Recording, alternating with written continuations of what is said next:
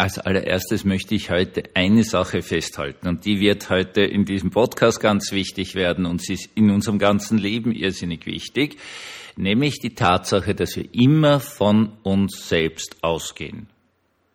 Herzlich willkommen zum Tagebuch eines Pfarrers von eurem Hans Spiegel aus St. Veit an der Glan. Es ist Freitag und es soll ein theologischer Freitag sein.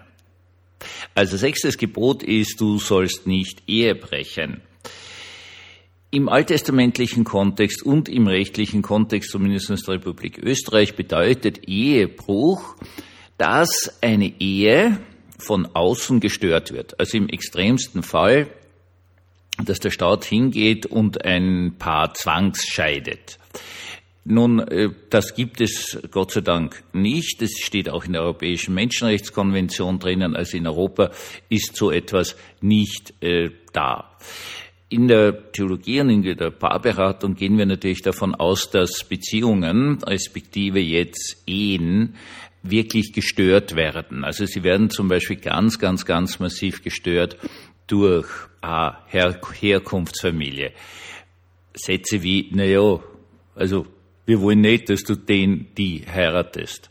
Ja, schaffen schon ein äußerst unangenehmes Klima und es ist unglaublich schwierig, eine Ehe aufrechtzuerhalten gegen den Willen der Herkunftsfamilien. Ähm, ganz, ganz wichtig ist natürlich das soziale Umfeld, der Freundeskreis, der ursprüngliche Freundeskreis, der vielleicht Eifersucht entwickelt. Das habe ich sehr oft miterlebt.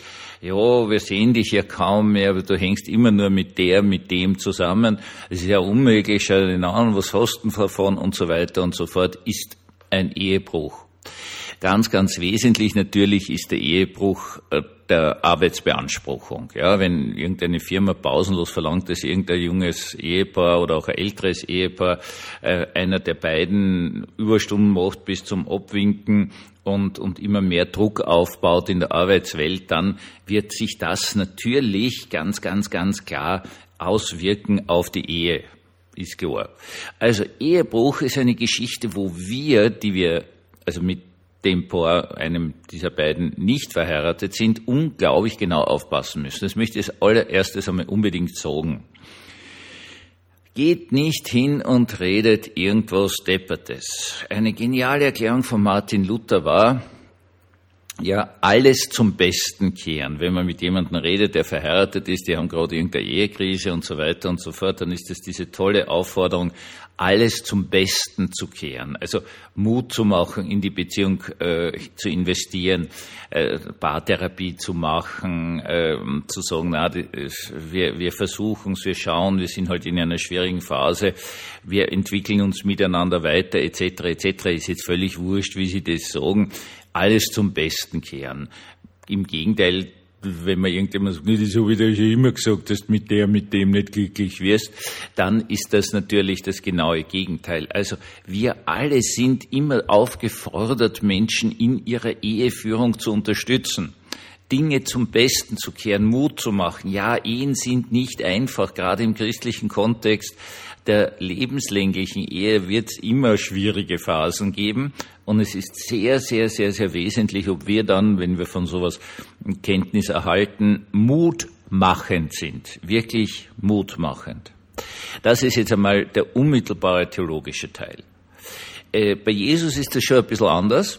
Jesus nimmt unseren modernen Ehebruchsbegriff indem er sagt, Ehebruch begeht schon jemand, der einen anderen Menschen nur begehrlich anschaut. Das heißt auf gut Deutsch hier ist sozusagen eine Revolution des Ehebruchsbegriffs da im Sinne von, man kann auch seine eigene Ehe zerstören. Nichtsdestotrotz, ich sage das jetzt nach so vielen Jahren seelsorgerlicher Erfahrung, am allerwichtigsten ist einmal das Umfeld, die Herkunftsfamilie, die Arbeit, dass die sich zusammenreißen und Eheführung nicht massiv behindern. Wenn das nicht geschieht, dann kommt sozusagen die zweite Stufe. Das ist aber wirklich die zweite Stufe, dass man natürlich keinen Seitensprung machen soll. Ich sage jetzt einfach Seitensprung. Ich glaube, dieser Begriff dürfte im ganzen deutschen Sprachraum bekannt und verständlich sein. Ähm, das ist jetzt etwas anderes. Und jetzt ist natürlich die Fragestellung, ähm, wieso sind wir so unendlich verletzt, wenn das Gegenüber einen Seitensprung macht? Gut, Klammer.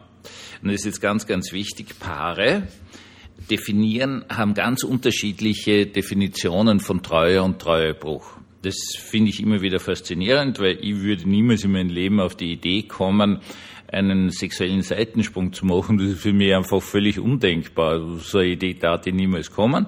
Ich weiß, dass es Paare gibt, für die ist das nichts. Also das ist einfach keine Treueverletzung. Ja, es gibt alles und ich werte das nicht. Es ist für mich zwar unverständlich, aber wenn das für andere Leute passt, dann passt es halt für andere Leute.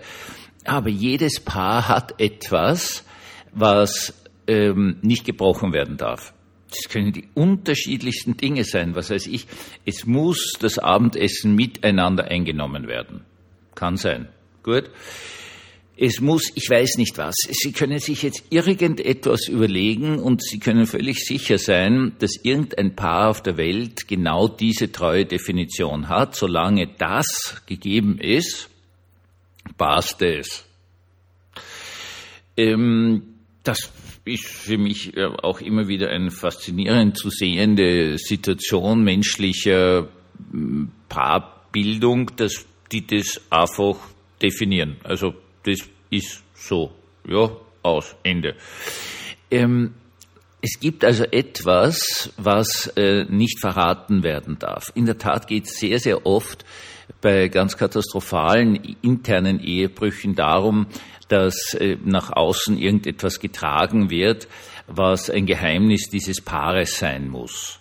Und wenn dieses Geheimnis verraten wird, dann ist eine unglaublich schwere Verletzung für den anderen Partner da, sehr oft in einer Dimension, dass nicht nur die Beziehung damit endet, sondern auch die betrogene Person jahrelang leidet, unter Umständen sich überhaupt nicht mehr traut, in neue Liebesbeziehungen einzutreten, weil dieses Trauma, dieser Schmerz, diese Verletzung so irrsinnig groß ist, dass es halt so ist. Ich habe am Anfang etwas gesagt, und das wiederhole ich jetzt vorsichtshalber. Wir gehen immer von uns selbst aus. Unsere ersten Erlebnisse sind logischerweise die als Kind. Und äh, da bauen wir eine lebenswichtige Beziehung auf, und zwar eine Bindung. Wir sind alle immer an unsere Eltern gebunden. Äh, wenn Sie zuhören und Sie haben Kinder, bitte unterschätzen Sie das niemals, wie sehr Ihre Kinder an Sie gebunden sind. Die werden niemals und unter keinen Umständen, äh, ja, sie werden nie unwichtig werden. Und es gibt eben Bindungstheorie und, und, Psychologie und so weiter und so fort, die uns immer wieder darauf hinweist, aber das ist eher ein Allgemeinplatz, wie unglaublich wichtig die frühe Kindheit ist. In spezieller Weise kann man das dadurch zeigen, was passiert, wenn diese ersten Bezugspersonen, ich sage jetzt ausdrücklich Personen, zum Beispiel längere Zeit im Krankenhaus landen, dass das, das ist nichts Beses. Ja, also das Kind musste verlassen werden oder Vater oder Mutter sterben eh. Die, was weiß ich, haben eine lange Krebstherapie im Spital und so weiter und so fort. Oder was auch immer, dass das bereits eine ganz gefährliche Situation für die spätere Fähigkeit eines Menschen ist, tiefgehende Bindungen aufzubauen. Bindungen emotionale Beziehung, ganz, ganz tiefe emotionale Hinwendung, bis hin dazu, dass, dass man mitleidet, im wahrsten Sinne des Wortes, das Gegenüber ist krank und man, man spürt praktisch schon die Schmerzen. Ja? Äh, es muss nichts absichtlich Böswilliges in der frühen Kindheit passiert sein, dazu, dass ein Mensch einen Bruch in seiner Bindungsfähigkeit hat. Es kann einfach sein, dass jemand äh, schwer erkrankt und lang weg ist. Es kann natürlich so Furchtbarkeiten geben wie irgendein Autounfall und ein Elternteil fällt weg. Deswegen mein Appell. Natürlich entsteht zunächst einmal über Hautkontakt etc. etc. eine ganz starke Bindung beim Stillen und deswegen sagen wir ja dauernd, wenn irgend möglich, bitte stillen Sie das Baby.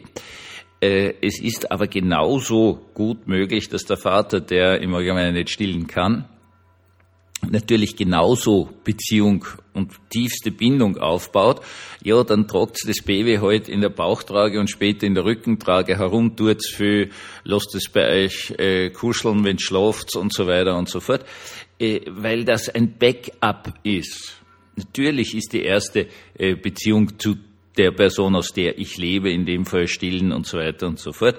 Aber äh, da sollte auch eine zweite Person da sein. Das ist unglaublich wichtig und nicht nur als eine Theorie, sondern als eine körperlich erfahrbare Situation. Das heißt, Körper spüren, riechen, Wärme spüren, gestreichelt werden, äh, mit dem Vaterboden und so weiter und so fort. Äh, das, das, das gibt unglaubliche Sicherheit für ein Baby und ermöglicht ihnen eine tiefgehende Bindungsfähigkeit. So ist zum dritten Mal. Wir gehen immer von uns selbst aus. Nehmen wir an, Sie haben eine ordentliche Bindungsfähigkeit, eine tiefgehende sie beglückende, sie vielleicht auch herausfordernde, manchmal traurig machende, wenn es in einer Ehe einen massiven Streit gibt. Ja? Dann gehen Sie davon aus, dass das alle anderen Menschen auch so sind, weil es ist Ihr Erleben und wir setzen unser Erleben, unsere Restrukturiertheit immer bei anderen Menschen voraus. Und ich erlebe es natürlich immer wieder, dass Menschen unglaublich schockiert sind darüber, dass sie betrogen worden sind, dass ein interner Ehebruch da vorliegt, ein Verrat der Treue, ein Bruch der Treue. Und es ist ganz, ganz, ganz schwierig, weil ich immer wieder diese Diskussion habe, ja, was habe ich falsch gemacht und wieso kannst du es überhaupt geben? Und es gibt eine sehr, sehr einfache Antwort, die aber natürlich niemand akzeptiert, weil sie eben die einfache, richtige Antwort ist. Okay, du hast dich verliebt, du warst zusammen mit einer Person, deren Bindungsfähigkeit viel, viel geringer ist als deine. Die eigenartige Vorstellungen hat, ich habe das jetzt gerade einmal in einer Diskussion mitgekriegt, darauf hingewiesen, ja, eine Bindung bedeutet natürlich auch, dass man eine Freiheit aufgibt. Die Antwort war schlagartig, ja, aber dafür gewinnt man ja so viel. Und daraufhin kann ich nur sagen, ja, Sie gewinnen so viel durch eine richtige Bindung. Und es ist ihnen vollkommen wurscht, dass sie dafür was anderes aufgeben. Aber so sind nicht alle Menschen. Wenn ihr vielleicht Menschen seid, die furchtbare treue Verletzungen erlebt habt, dann bitte denkt mal daran, es ist nicht euer Fehler. Es ist nur so, dass das Gegenüber höchstwahrscheinlich dann nicht imstande ist, diese Tiefe an Bindung aufzubauen, die für euch wahrscheinlich selbstverständlich ist. Und das wollte ich jetzt einfach mal sagen. Und damit kehren wir aber jetzt wieder zum Ursprung zurück. Und dieser Ursprung ist etwas ganz, ganz Wesentliches, nämlich Paare brauchen Unterstützung.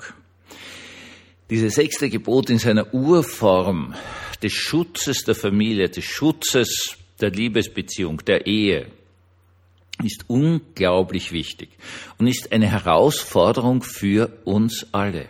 Geht niemals hin und versucht irgendeinen Menschen, der in einer Beziehung drinnen ist, seid keine Versucher, auf keiner Ebene. Da geht es jetzt nicht um eine sexuelle Verführung, das sowieso nicht. Da geht es um ganz viele, viele, viele andere Dinge. Beziehungen sind immer gefährdet. Sie sind von der grundsätzlichen Struktur gefährdet, weil ganz gleich werden die Bindungsfähigkeiten bei zwei Menschen niemals sein. Da wird es immer irgendwo hakeln. Also meine Lieben, bitte geht hin. Bitte geht hin und kehrt immer alles zum Besten. Ermutigt Menschen, ihre Beziehungen in der Tiefe zu leben. Das ist ein Gebot. Und es ist ein wirklich sehr, sehr wichtiges Gebot einen gesegneten Abend uns allen.